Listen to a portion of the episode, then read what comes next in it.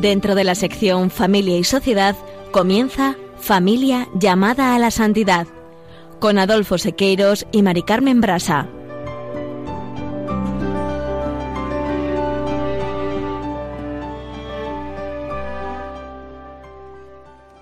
Muy buenos días, queridos oyentes de Radio María y familia Radio María. Bienvenidos un lunes más al programa Familia llamada a la Santidad.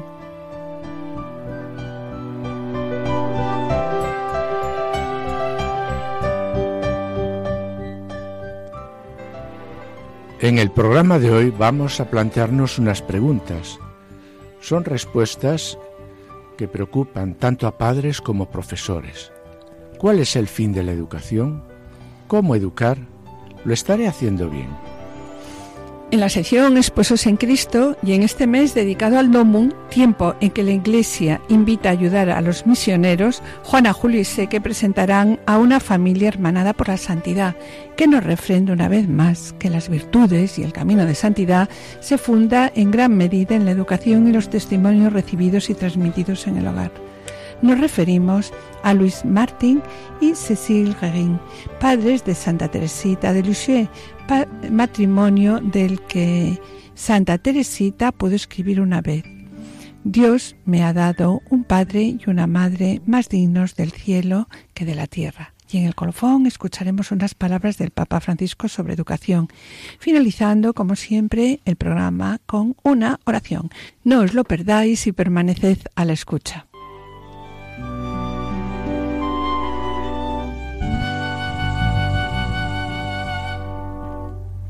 Y pasando al tema de hoy, vamos a reflexionar sobre la importancia de la educación, que en estos momentos de principio de curso preocupa tanto a padres como a profesores. Así es, Mari Carmen, y los meses de septiembre y octubre todos los años son meses de buenos propósitos. Los escolares empiezan un nuevo curso proponiéndose ser mejores, libros nuevos, compañeros nuevos o el encuentro con compañeros de años anteriores. Todos se proponen conseguir las mejores notas y estudiar más que el año pasado. Sí, los meses de septiembre y octubre son meses, como dices tú, de buenos propósitos. Y aquí en estos meses, pues también los padres y madres, después de comprar libros, uniformes, quedarse con los bolsillos vacíos, piensan con ilusión. ¿Cómo puedo ayudar a mi hijo para que sea mejor? ¿Qué profesores tendrá mi hijo o mi hija? ¿Seguirá con los mismos compañeros o compañeras? ¿Qué será mi hijo de mayor? ¿No? ¿Qué opción tomará de vida? ¿A qué actividades extraescolares le debo apuntar?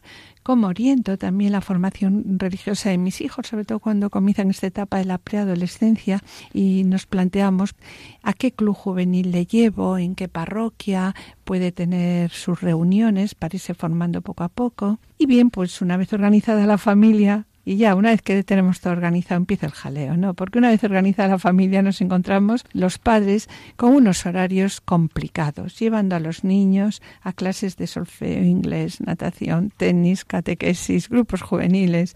Y por otro lado, no podemos olvidarnos de los profesores, ¿no? Los profesores preparando programaciones, revisando nuevas técnicas de didáctica organizando laboratorios, preparando clases prácticas, distribuyendo cursos y deseando empezar de, nuevo el curso, ¿no? Para ver las nuevas caras y, qué alumnos van a tener ese año. Y ya, una vez comenzado el curso, ya ahora en el mes de octubre, con la evaluación cero, el profesorado pues se plantea también una serie de preguntas. ¿Qué puedo hacer con este alumno? ¿Cómo le puedo ayudar? Porque veo que no va bien y está comenzando regular tengo que hablar con sus padres, ¿qué voy a proponer? En resumen, que este es un momento en el que todos coincidimos en nuestros pensamientos, todos nos proponemos hacer las cosas bien y dar un poco de nosotros mismos a los demás. Así es, Mari Carmen, pero ¿en qué situación nos encontramos los padres y los profesores ante la educación? Y para responder esta pregunta hemos acudido a un material presentado por profesores del Instituto Juan Pablo II que coincide con lo que nosotros hemos experimentado. Sobre la educación, existe hoy en día una desorientación grande en el mundo occidental. Este es un hecho que numerosos autores coinciden en estos últimos años. En estos momentos es verdad que se percibe un gran desconcierto educativo y es de tal envergadura que no siempre conduce, este desconcierto, ¿no? no siempre conduce a ver con lucidez las causas de este fenómeno y de ahí también la dificultad para saber encontrar vías de superación adecuadas. Y sobre lo que acabas de decir, el cardenal Cafarra ha dicho que el ambiente está haciendo impracticable el acto educativo porque lo ha convertido en impensable. Vemos como este análisis de la crisis educativa, esta preocupación, es compartido tanto por padres como por profesores. Pero como acabas de comentar, Mari Carmen, no se encuentran propuestas pedagógicas que despejen esa incertidumbre entre querer educar y, no poder educar. Eso, y no poder educar. Y no poder educar. Está claro, está claro que la crisis moral que existe en nuestra sociedad pues se ha reflejado también en el ámbito de la educación, puesto que el fin de la educación, ¿cuál es? El fin de la educación es hacernos felices, hacernos mejores. Pero es verdad que en ocasiones la aportación de las ciencias humanas al tema educativo no siempre ha favorecido el planteamiento en toda su profundidad, planteamiento en toda profundidad de esta cuestión de la educación moral y en muchas ocasiones se ha buscado en estas ciencias pues la solución indiferenciada de todas las cuestiones educativas, favoreciendo, como nos dicen, pues tendencias reductivas hacia el psicologismo, sociologismo o una unión de ambas que ha impedido ir a la raíz de la cuestión. Entonces, según lo que acabas de decir, Mari Carmen, ¿crees que todo esto ha conducido a la marginación de la familia en la educación? Mira, son muchos los expertos en educación que muestran cómo poco a poco la familia se ha ido marginando en el ámbito educativo. Y esta lenta marginación de la familia, pues a qué nos ha conducido? Nos ha llevado a que la relación padre-hijo, paterno-filial, pues se ha convertido para la moral actual en una relación francamente sospechosa. Y son numerosos los intelectuales que mencionan el fenómeno de eclipse e indican la debilidad y la ausencia del padre como autoridad en el ámbito educativo. Fenómeno pues, no, pues que está siendo largamente estudiado pues en estos últimos tiempos. Y voy a poner un ejemplo para no estar en la esfera solo de lo teórico, ¿no? Manuel tiene cuatro hijos de 6, 8, 11 y 14 años. Trabaja 10 horas al día, pues porque no le queda más remedio. Cuando llega a su casa, Manuel está cansado, desea tranquilidad y no tiene ganas de que le molesten. Si alguno de sus hijos le pide ayuda en las tareas escolares o que participe con él en algún juego, contesta pues que está muy cansado. Su mujer le recrimina la poca atención que presta a sus hijos. Él le contesta que no puede más, que está muy presionado por el trabajo. Por otro lado, los hijos de Manuel están aprendiendo a no preguntar a su padre y a no invitarle a jugar con ellos. Posiblemente piensen que para el padre su trabajo y su descanso tienen más importancia que ellos. Es probable que lleguen a la conclusión de que no son suficientemente importantes para su padre, ya que éste pues no les demuestra ningún interés. Y así se manifiesta poco a poco de esta manera el eclipse de la paternidad, que conlleva a la debilidad y la ausencia del padre como autoridad en el ámbito educativo. Un señor que tenía mucho dinero tuvo que hacer un viaje al extranjero. Antes de ausentarse llamó a sus siervos para ver si podía confiar en ellos. Toma cinco talentos, dijo el primero. Quiero ver cuánto tienes a mi regreso. Al segundo le dijo, ten dos talentos, quiero ver lo que puedes hacer con eso. Quedaba un talento, lo dio al tercero, el siervo lo recibe con mucho miedo. Si lo malgasto, pensó, o si lo pierdo, ¿cómo devuelvo yo tanto dinero? Después de dar su misión a cada uno, hacia un país lejano dirigió el rumbo, nada más alejarse. Dos siervos suyos a cumplir el encargo fueron al punto. Uno compró unas ovejas, hizo crianza, tenía cinco monedas, ganó otras tantas. El otro compró terrenos para labranza. Con la cosecha logró doble ganancia Al siervo que recibió solo un talento, le dio pereza y no hizo ningún esfuerzo. Hacer negocios Se dijo, no es lo que quiero. Mejor lo entierro y no arriesgo dinero ajeno. volvió del viaje el Señor, llamó a sus siervos, el primero rindió cuentas, muy satisfecho. Siervo fiel y cumplidor, bastante has hecho con lo poco que te di. Toma tu premio. El segundo servidor con gran contento mostró también el producto de sus esfuerzos. Muy ufano le entregó cuatro talentos como premio. Su señor le dio un buen puesto. El tercero se disculpa. Lo que me diste lo puse en lugar seguro. Cuando te fuiste, bajo la tierra le hice un escondite. No sea que se me pierda o me lo quiten. Fuiste muy perezoso. Le dijo el amo. Podrías haberlo puesto en algún banco. Al menos los intereses me hubieran dado. Vete, no te mereces estar a mi lado. ¿Cuántos dones te ha dado el buen Señor? A cada uno talentos nos regaló. Quiere que los usemos para el amor, para que el mundo sea mucho mejor. Después de escuchar la parábola de los talentos cantada por Balibán, continuamos reflexionando sobre la importancia de la tarea educativa que tiene sus raíces en la vocación primordial de los padres participando en la obra creadora de Dios. Y sobre la importancia de la tarea educativa, San Juan Pablo II, reflexionando sobre la parábola de los talentos, recuerda que la persona humana está llamada a cooperar con sus manos, su mente y su corazón al establecimiento del reino de Dios en el mundo. Y esto es verdad. Es verdad de manera especial con respecto a los padres y educadores que están llamados, bueno, estamos llamados, a ser cooperadores del reino de Dios. Y visto el eclipse de la autoridad de muchas familias, ¿qué ideal propone la sociedad actualmente, Mari Carmen? Pues el ideal que se persigue en nuestra sociedad es el de la libertad y emancipación de toda autoridad.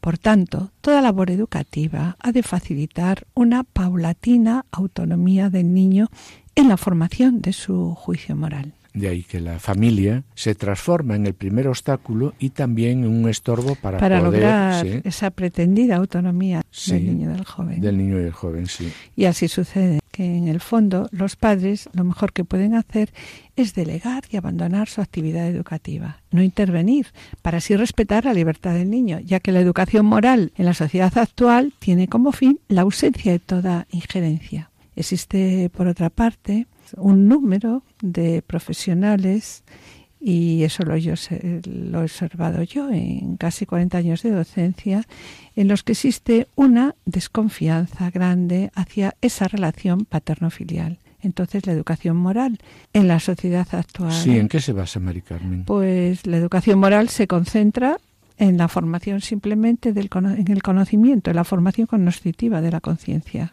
Sí, mm, y otro problema que se plantea en la sociedad actual, Mari Carmen, es el emotivismo. Y de ese motivismo, pues qué es lo que surge, ¿no, Adolfo?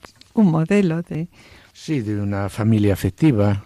que sustituye el bien por la búsqueda del bienestar de sus miembros. Y de esta manera, pues las relaciones familiares, ¿cómo se valoran? Pues pasan a valorarse por los sentimientos. Entonces, el modelo educativo favorecido por este motivismo es aquel en el que prima la gratificación inmediata y la supresión de toda exigencia y esfuerzo. Y este planteamiento es favorecido y reforzado, ¿no? Sí, por un movimiento de compensación de los padres que consiste en querer dar a los hijos lo que ellos, por diversas circunstancias, No pues, pudieron a lo tener. mejor eso no pudieron tener, claro. Sí. Y todo esto, ¿qué Genera- genera Sí, en la sociedad? personas frágiles y débiles ante cualquier dificultad y choque con la realidad. personas que son incapaces de adquirir compromisos definitivos porque viven replegadas en sus estados emotivos. Sí, buscando a lo más un equilibrio psicológico. Sí, y sobre esto queríamos comentar, ¿no? Aquilino Polaine presenta un caso que vamos a referiros. Juana es un adolescente cuyos padres le han consentido todo cuanto ha querido. En realidad, su comportamiento se limitaba a solo el criterio de lo que le gustaba o le disgustaba. Sus padres le dejaron hacer con tal de tener pues la fiesta en paz. Y Juana fue creciendo y el criterio de que se sirve para tomar decisiones, pues es, sucede, soy mucho más amplio. Ahora a ella no le basta con que las cosas le gusten o no. Es preciso tener en cuenta además que le interesen, le convengan y sobre todo le apetezcan o no. Sobre estos cuatro puntos cardinales, Juana va tomando decisiones ante la mirada atónita y eh, permisiva de sus padres, quienes están persuadidos de que es mejor no traumatizar a los hijos, oponiéndose a lo que desean hacer.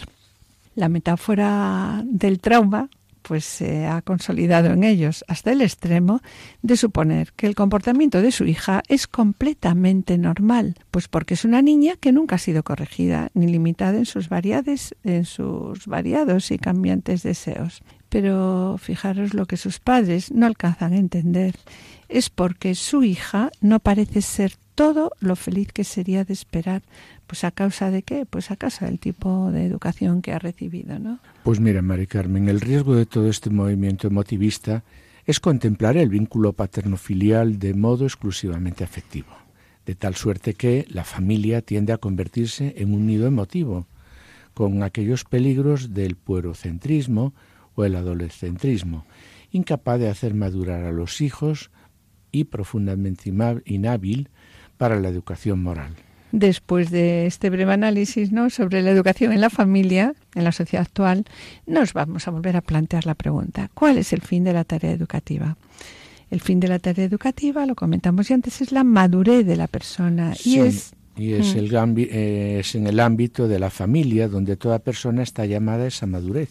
En este sentido, la familia es el espacio integral donde cada persona puede nacer, crecer y desarrollarse. Efectivamente, Mari Carmen, pero mira, la referencia a la familia nos ayuda a caer en la cuenta de un dato decisivo. La relación interpersonal entre padre e hijo, entre el maestro y el discípulo, entre el educador y el educando, es una relación claramente asimétrica. Pero esta relación no es sinónimo de, autoritarismo, ¿no? Sí. Mm. Y aquí pues viene una pregunta, ¿qué implica esta simetría en la relación padre-hijo entre maestro y discípulo? Esta simetría implica el reconocimiento de una autoridad como un camino de crecimiento y maduración moral, es decir, un ejemplo a imitar. La paternidad y la maternidad son una autoridad primera y de ahí que su, trascendencia ¿no? para la educación moral. Es en la familia donde la persona es acogida y querida por sí mismo y para esa maduración es necesario también el crecimiento en las virtudes y es necesario también para esa maduración el ejemplo y testimonio de sus padres. Así el niño en la familia podrá ir asimilando poco a poco la manera de ser de esta familia, compartiendo un modo de actuar, de trabajar, de amar o de luchar, ¿no? Y también así, pues se va construyendo poco a poco el hombre virtuoso en el reconocimiento del amor recibido de sus padres. Y quiero repetir de nuevo que los padres son los primeros y principales educadores de sus propios hijos.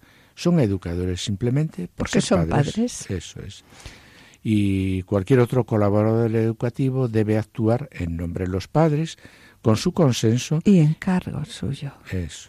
Sí, pero en estos momentos los padres en su tarea educativa se encuentran con muchas dificultades. La verdad que lo tiene más difícil eh, el educar ahora que lo hemos tenido nosotros. Eh, antes, lo que los niños aprendían en la familia, ahora lo aprenden en la escuela, en la televisión y en la relación con sus compañeros y ya no digamos que en, Internet, ¿no? con todo lo que entra en casa de fuera sin enterarnos. De que el vínculo entre padres e hijos es únicamente afectivo, lo que provoca en no pocos casos, como acabamos de comentar, y comentabas tú antes, ¿no? una adolescencia intermedia Sí, también quiero recordar que vivimos en la cultura de la imagen y entonces la relación entre padre e hijos responde a objetivos de ostentación social más que a la consideración del bien de los hijos, los respetos humanos. El miedo al que dirán. El temor de que el hijo interprete como falta de afecto el negarle algo, que se considera totalmente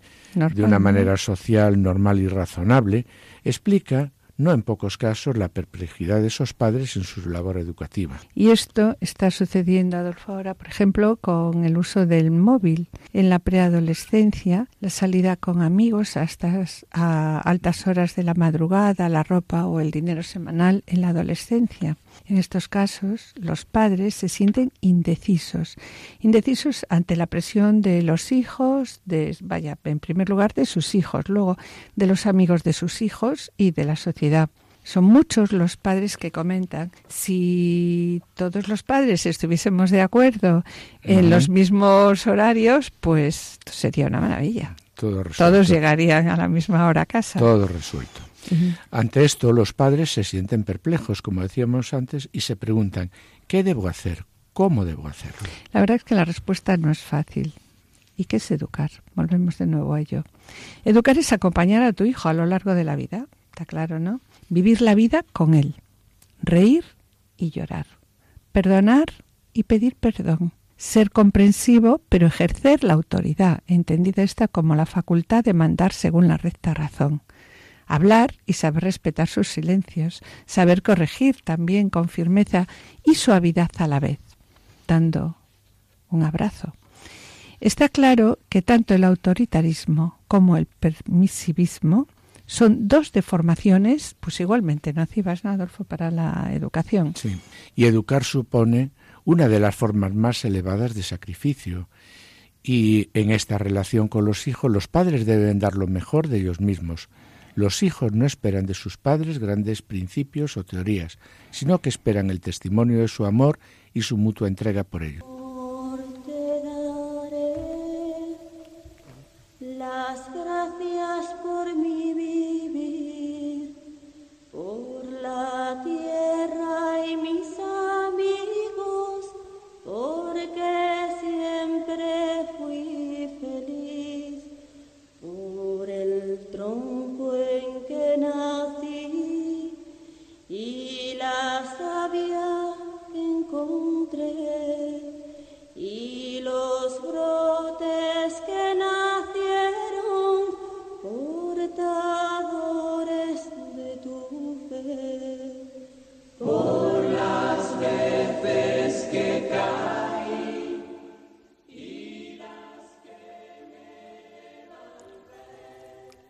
Queridos oyentes y familia Radio María, estamos en el programa Familia llamada a la Santidad, dirigido por Adolfo Sequeiros y quien les habla, Mari Carmen Brasa. Finalizamos esta primera sección y antes de iniciar la segunda quisiéramos adelantarles que en el colofón escucharemos unas palabras del Papa Francisco sobre educación. Y a continuación damos paso al espacio Esposos en Cristo, en el que nuestros colaboradores, Juana Juli Seque, se acercarán a la vida de Luis Martín Cecil Guerin, padre padres de Santa Teresita de Lisieux. Eh, no os lo perdáis, no os perdáis su ejemplo de vida y permaneced a la escucha. Las gracias por mi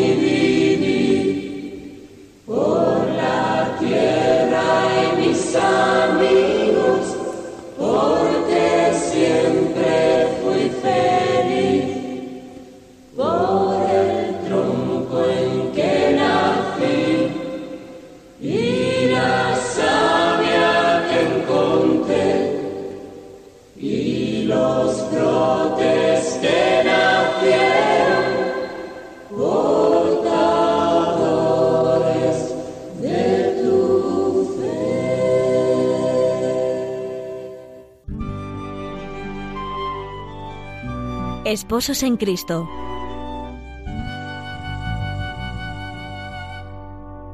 Buenos días de nuevo amigos de Radio María. Hoy hemos querido de forma especial que esta sección que esboza la vida de matrimonios cristianos ejemplarmente unidos a Cristo, los beatos Luis Martín y Celia Guerén, matrimonio del que Santa Teresita pudo escribir una vez Dios me ha dado un padre y una madre más dignos del cielo que de la tierra. En efecto, Luis nació en Burdeos el 22 de agosto de 1823, aunque pronto debió trasladarse a Lensón, donde tanto en su familia como en el colegio recibió una sólida formación cristiana, que terminados sus estudios le inclinó a dar algunos pasos no consumados hacia la vida religiosa. Finalmente, ciertos obstáculos insalvables le obligaron a renunciar a ese camino y dedicarse al oficio de relojero. De su personalidad, sus vecinos le recordaban adornado por cualidades poco comunes y por una distinción natural que hermanaban su gusto por la soledad y su carácter afable e incluso arrojado. Se cuenta que en cierta ocasión mostró su valentía salvando de morir ahogado al hijo de un amigo de su padre.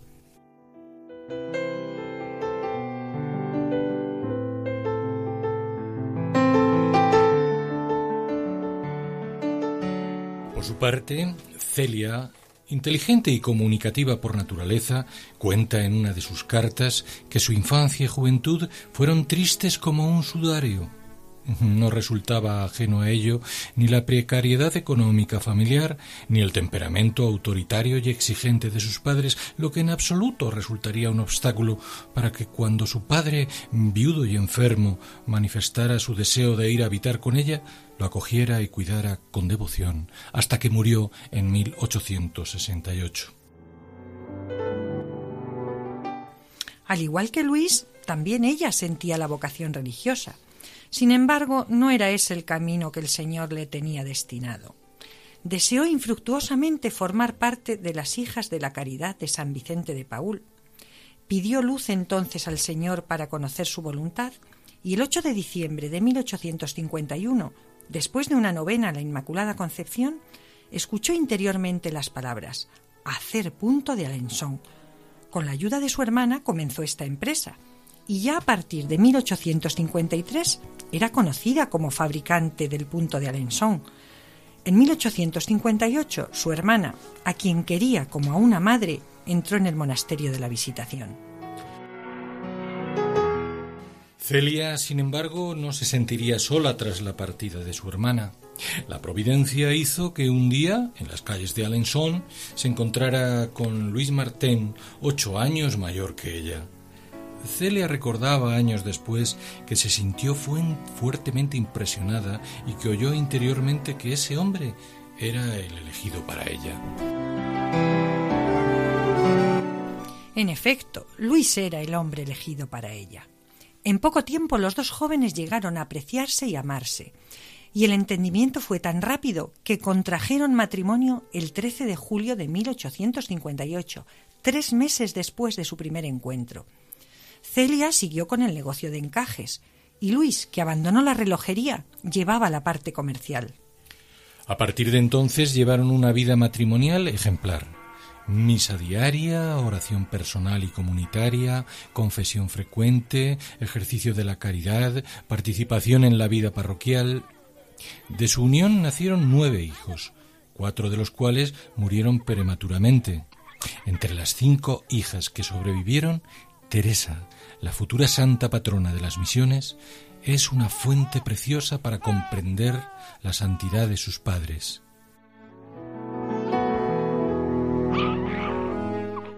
Educaban a sus hijas para ser buenas cristianas y ciudadanas honradas. Eso es. Celia derrocha energía y ternura en su familia.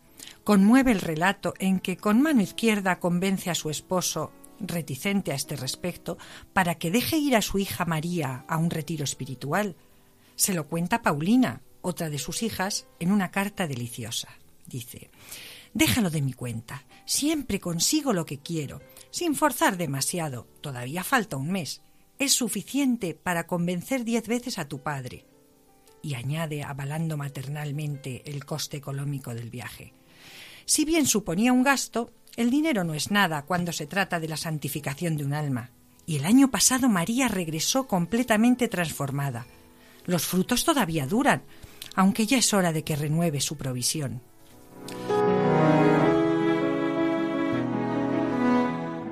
Pero la felicidad familiar de los Martén no iba a durar mucho.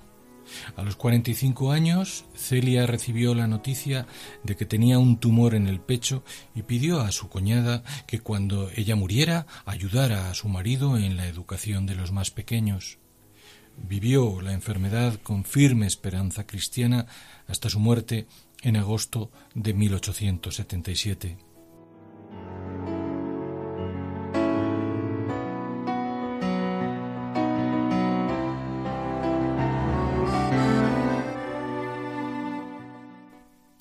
Partir de ese momento, Luis se encontró solo para sacar adelante a su familia. La hija mayor tenía 17 años y la más pequeña, Teresa, cuatro y medio. Se trasladó a Lisieux, donde residía el hermano de Celia. De este modo, la tía Celina pudo cuidar de las hijas. Entre 1882 y 1887, Luis acompañó a tres de sus hijas al Carmelo. El sacrificio mayor fue separarse de Teresa, que entró en el Carmelo a los 15 años. En mayo de 1888, en el transcurso de una visita a la iglesia donde se había celebrado su boda, a Luis se le representan las etapas de su vida y enseguida se lo cuenta a sus hijas. Hijas mías, acabo de regresar de Alençon, donde he recibido tantas gracias y consuelos en la iglesia de Nuestra Señora que he hecho la siguiente plegaria. Dios mío, esto es demasiado. Sí, soy demasiado feliz. No es posible ir al cielo de este modo. Quiero sufrir algo por ti, así que me he ofrecido. Dios escuchó su plegaria y muy poco tiempo después se le manifestó una enfermedad degenerativa que lo fue invalidando hasta llegar a la pérdida de sus facultades mentales. Fue internado en el sanatorio de Caen y murió en julio de 1894. Se consumaba así el camino en la tierra de este matrimonio que vivió e inspiró la hermosa máxima de la patrona de las misiones.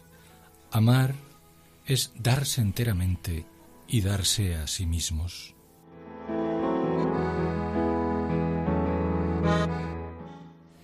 Ciertamente no estamos habituados a pensar en la santidad de un matrimonio porque nuestra experiencia nos lleva a unir la santidad a un individuo.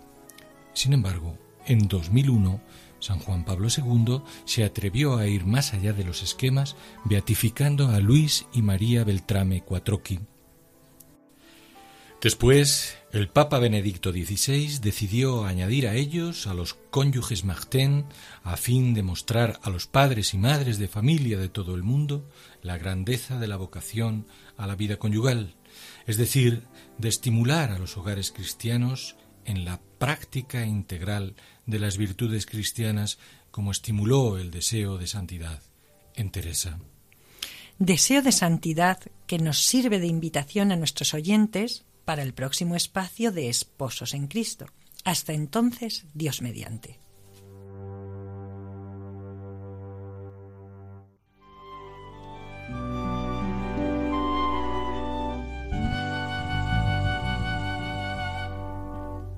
Estamos en el programa Familia llamada a la Santidad, dirigido por Adolfo Sequeiros y Mari Carmen Brasa.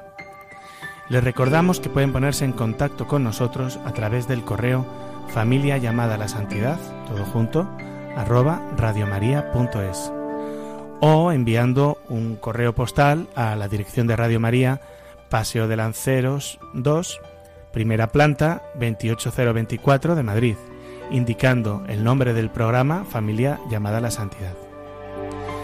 Para solicitar este programa deberán dirigirse ustedes al teléfono de atención al oyente 902 500 518. Repito, 902 500 518. También pueden escucharlo a través de, podcast entrando en la página www.radiomaria.es y podrán descargarlo en su ordenador para archivarlo o para escucharlo pues a la hora que ustedes deseen.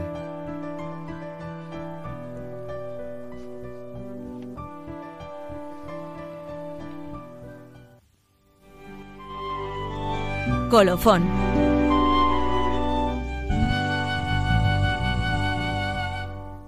Después de haber escuchado el ejemplo de coherencia de vida de Luis Martín y Cecilia Guerin, padres de Santa Teresita Elisie, que nos refrenda una vez más que la educación de los hijos debe estar marcada por un camino de transmisión de la fe, teniendo en cuenta que la fe es un don de Dios recibido en el bautismo y que no es el resultado de una acción humana, pero sí que los padres somos instrumento de Dios para su maduración y desarrollo. Continuamos, Adolfo, ahora ya con la pregunta que nos hemos hecho también al comenzar el programa, ¿no? ¿Cómo educar? Sigue ahí, sigue ahí. sigue ahí. ¿Y cuál es el fin de la educación? Y buscando respuestas a estas preguntas, hemos acudido a una catequesis del Papa Francisco en la que en Papa, el Papa invita a los padres a no autoexiliarse de la educación de los hijos. Sí, y sobre ella el Papa Francisco nos dice, hoy, em, hoy vemos como una característica esencial de la familia, o sea, de su vocación natural, es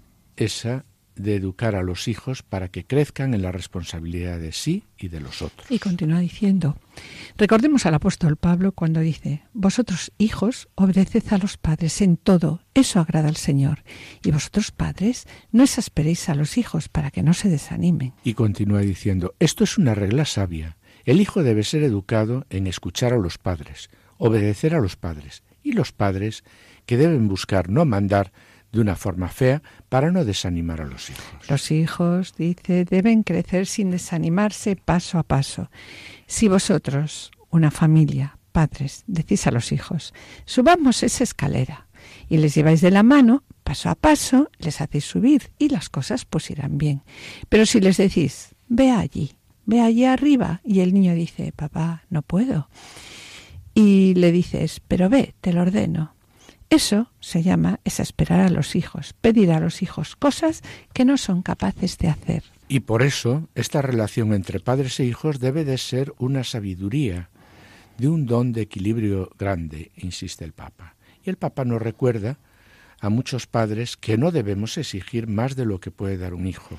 No podemos llenarle de actividades hasta agobiarle, mm. intentando que sea el número uno en todo y sobre aquellos hijos que presentan dificultades en el estudio, dificultades de concentración, el Papa nos recuerda que debemos acompañarlos, debemos sentarnos a trabajar con él, animarlo y que nunca debemos pedir a los hijos, y esto debemos de tenerlo muy claro, eh, cosas que no son capaces de hacer o que en ocasiones yo en mi juventud no he hecho, en muchos momentos por vagancia o abandono.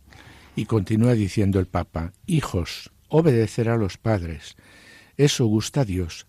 Y vosotros, padres, no exasperéis a los hijos pidiendo cosas que no pueden hacer. Sí, es difícil educar para los padres que ven a los hijos solo por la noche, cuando vuelven a casa y están cansados. Sí, pero sobre todo, esta es la pregunta, ¿cómo educar ¿Qué tradición tenemos hoy para transmitir a nuestros hijos? Pues sí, Adolfo, esta es la pregunta, la pregunta del millón, ¿no? Que también nos hemos hecho al comenzar el programa. ¿Cómo educar? ¿Cuál es el fin de la educación? ¿Qué les van a transmitir en el colegio? ¿Qué les está llegando desde la sociedad y medios de comunicación? Y el Papa aquí advierte en su catequesis de un gran riesgo que acecha a la familia, señalando que los intelectuales críticos de todo tipo han acallado a los padres de mil maneras, para defender a las jóvenes generaciones de los daños reales o supuestos que produce la educación familiar. Sí, y sobre esto el Papa sigue afirmando que la familia ha sido acusada, entre otras cosas, de autoritarismo, de favoritismo, de conformismo, de represión afectiva que genera conflictos. De hecho, hoy se ha abierto una fractura grande entre la familia y la sociedad, entre la familia y la escuela.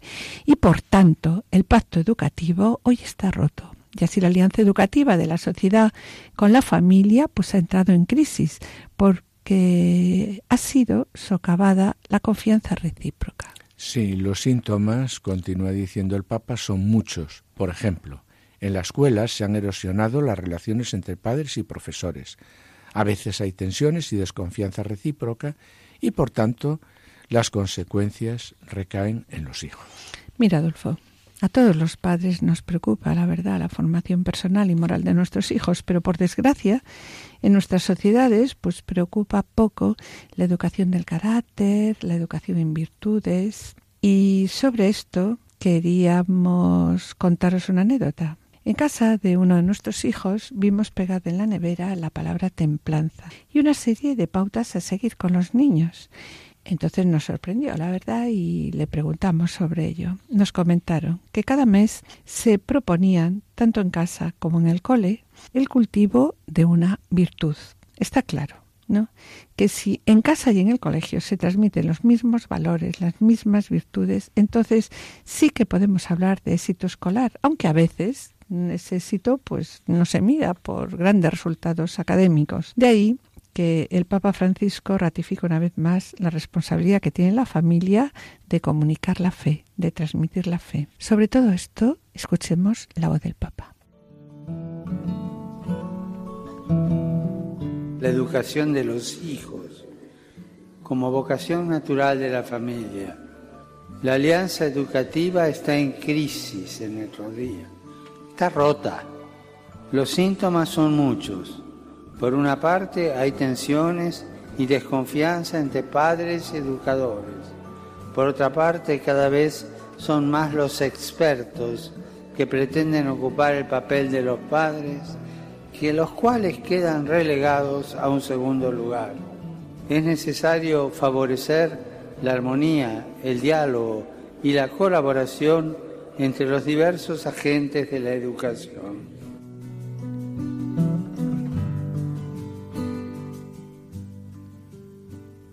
Y continúa alertando el Papa del peligro que, que, envuelve a la familia diciendo, por otro lado, se han multiplicado los llamados expertos que han ocupado el rol de los padres, también en los aspectos más íntimos de la educación, sobre la vida afectiva, la personalidad y el desarrollo, sobre los derechos y los deberes. Los expertos saben de todo, objetivos, motivaciones técnicas. Y los padres deben solo escuchar, aprender privados de su rol, se convierten a menudo en excesivamente cargantes y posesivos en lo relacionado con los hijos, hasta no corregirles nunca. Los padres, continúa diciendo el Papa, tienden a confiar cada vez más en los expertos, también para los aspectos más delicados y personales incluso de su vida, dejándoles en la esquina, solos. Y así los padres corren el riesgo de autoexcluirse de la vida de los niños, y esto es gravísimo. En esta anécdota que presenta a continuación el Papa, estoy segura, ¿no?, que muchos de nosotros la hemos vivido, bien como padres o bien como profesores. Dice Francisco. Una vez, cuando yo estaba en cuarto de primaria, dije una palabra fea a la profesora y la profesora, buena mujer, hizo llamar a mi madre. Mi madre vino al día siguiente. Han hablado entre ellas y luego me llamaron a mí. Y mi madre, delante de la profesora, me explicó que lo que había hecho yo pues era algo feo, que no se debe hacer.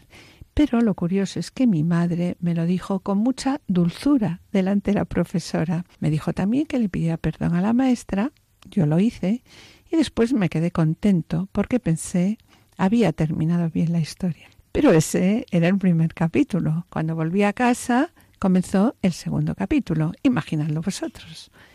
La verdad que hoy la maestra hace una cosa como esta y al día siguiente uno de los padres o los dos van a regañar a la profesora porque los técnicos, los expertos, dicen que a los niños no hay que regañarles. Así han cambiado las cosas. Pero por eso creemos que en estos momentos, Mari Carmen, esto es mucho más difícil, tanto para los padres como para los profesores, en educar a estos niños. Y como dice el Papa, es evidente que este enfoque no es bueno, no es armónico, y en vez de favorecer la colaboración entre la familia y otras agencias educativas, las escuelas, pues las contrapone. ¿Cómo hemos llegado a este punto? No hay duda de que los padres, o mejor ciertos modelos educativos del pasado, tenían algunos límites, no hay duda. Pero es verdad que hay errores que sólo los padres están autorizados a hacer, dice Francisco, porque pueden compensarles de una forma que, es, imposible, que puedan hacer otros. Exacto. Es verdad, los padres cometemos muchos, muchos errores en educación porque cada niño es diferente y cuando un niño nace no viene con el libro de instrucciones, pero siempre podemos pedir perdón por el error cometido y resolver el problema dando un beso y un abrazo. Y sobre la importancia de estos afectos, Francisco destaca que la sabiduría de los afectos, que no se compran, y no se venden, es la mejor dote del genio familiar, especialmente la familia, que aprendemos, aprendemos a crecer en la atmósfera de esta sabiduría, de la sabiduría de los afectos. Su gramática se aprende allí. De otra manera, pues es muy difícil aprenderla. Y es precisamente ese lenguaje a través del cual Dios se hace comprender por todos. Y con pena el Papa critica las condiciones que viven en este momento muchos padres y dice, muchos padres están secuestrados por el trabajo. trabajo, es verdad. Papá y mamá deben de trabajar. Por otro lado, hoy los padres tienen nuevas preocupaciones. Muchos están avergonzados por las nuevas exigencias de sus hijos y la complejidad de la vida actual y por tanto se encuentran como paralizados por el miedo a equivocarse. El problema no es solo hablar, es más un diálogo superficial que no lleva a un verdadero encuentro de la mente y del corazón.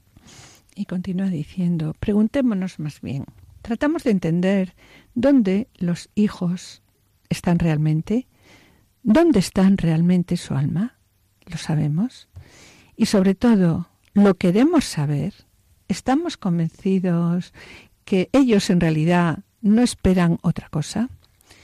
Sobre este planteamiento del Papa me gustaría comentar que como profesor de biología he vivido en mis clases pues confesiones de adolescentes y jóvenes sobre su vida, situaciones totalmente ignoradas por sus padres, porque en muchas ocasiones ¿no? los padres para no preocuparnos pues, pues preferimos no escuchar, no preguntar y pensamos que nuestros hijos siguen siendo aquellos niños inocentes, cuando en realidad no solo tienen comportamiento de adolescentes y jóvenes, sino tienen comportamientos de adultos. Yo sé seguro que algunos con unas vidas ya destrozadas y duras. De ahí que el Papa proponga que las comunidades cristianas están llamadas a ofrecer apoyo a la misión educativa de las familias y deben hacerlo sobre todo a la luz de la palabra de Dios. Continúa diciendo, el apóstol Pablo recuerda una vez más la reciprocidad de deberes entre padres e hijos. En la base de esta reciprocidad de todo esto está el amor que Dios nos da. Que no falte el respeto, el amor no tiene en cuenta el mal recibido, el amor todo lo perdona, todo lo cree, todo lo espera, todo lo soporta. Y la verdad es que en la vida familiar es necesaria mucha, mucha, mucha paciencia. ¿Cuántos buenos ejemplos tenemos de padres cristianos eh, llenos de sabiduría humana? Ellos muestran que la buena educación familiar es la columna vertebral del humanismo. Y finaliza el Papa diciendo que deseo que el Señor dé a las familias cristianas la fe, la libertad y la valentía necesarias para su misión. Si la educación familiar encuentra el orgullo de su protagonismo, muchas cosas cambiarán a mejor para los padres inciertos y los hijos desilusionados. Es hora, continúa el Papa diciendo, de que los padres y las madres regresen de su exilio, porque se han autoexiliado de la educación de sus hijos, que vuelvan de su exilio y asuman plenamente su rol educativo. Escuchemos la voz del Papa.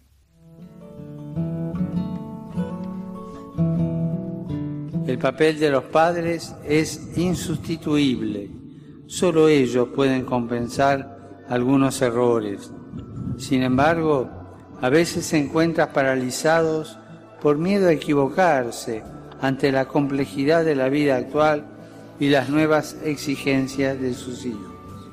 La Iglesia está llamada a acompañar la misión educativa de los padres, sobre todo con la luz de la palabra de Dios que funda la familia sobre el amor.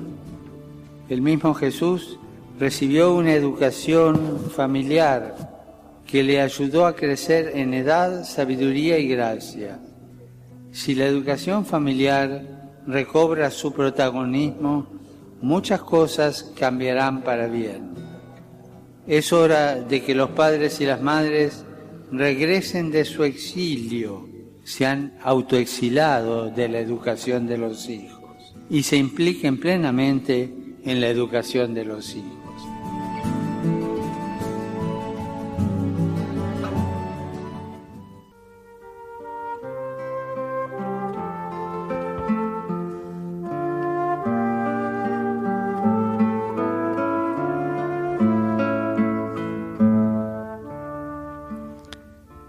Al Señor la gracia de no autoexiliarnos en la educación de nuestros hijos Y esto solamente puede hacerlo el amor, la ternura y la paciencia.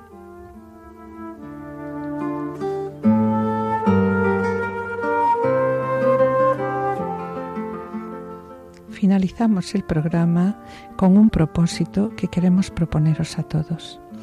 Y es hacer diariamente, antes de dormir, un balance sobre el uso que hice de los talentos y dones que Dios me ha dado y de los talentos y dones que Dios ha dado a nuestros hijos.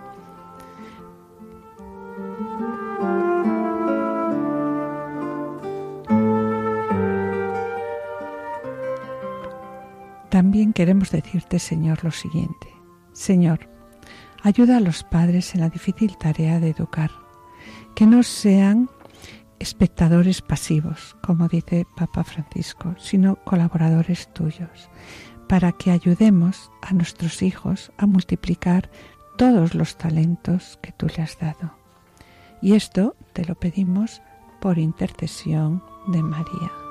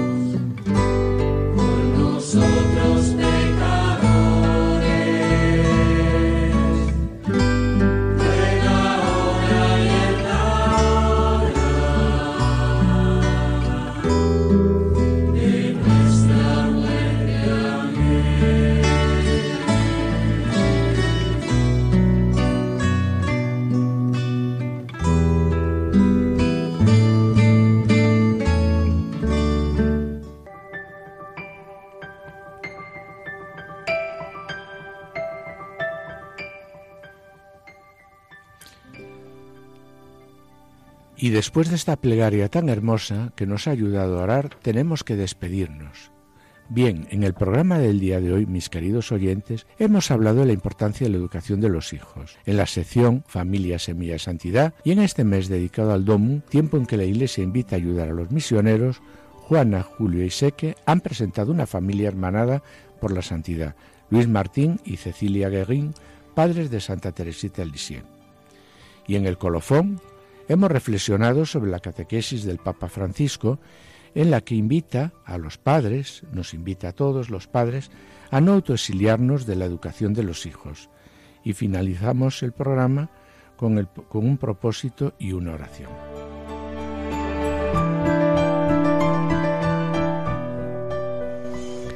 Os recordamos que durante este año estamos llevando a cabo en Radio María la campaña Vuelve a casa, vuelve a la iglesia en la que se pretende llegar a la periferia y atraer al alejado a la vez que se le acompañe en su camino de conversión. Este verano hemos intensificado las acciones mediante un programa especial con historias y testimonios de personas como tú, personas que en un momento de sus vidas fueron tocadas por Dios, decidieron cambiar el rumbo de su vida y emprendieron el emocionante camino de vuelta a su verdadero hogar. Si quieres descubrir si quieres descubrirlas, este es tu lugar. Escucha Radio María, di que escuchas la radio de la Virgen.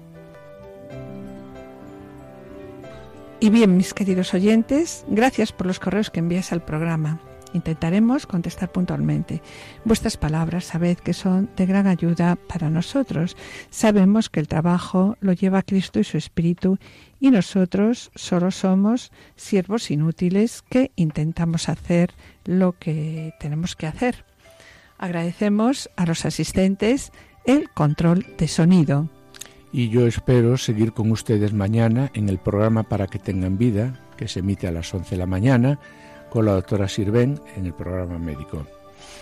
Y esperamos estar de nuevo con ustedes los dos juntos el lunes dentro de dos semanas. Muchas gracias por su atención. Hasta la próxima audición. Que el Señor os bendiga. A continuación, damos paso a la revista Diocesana. No se la pierdan y permanezcan a la escucha.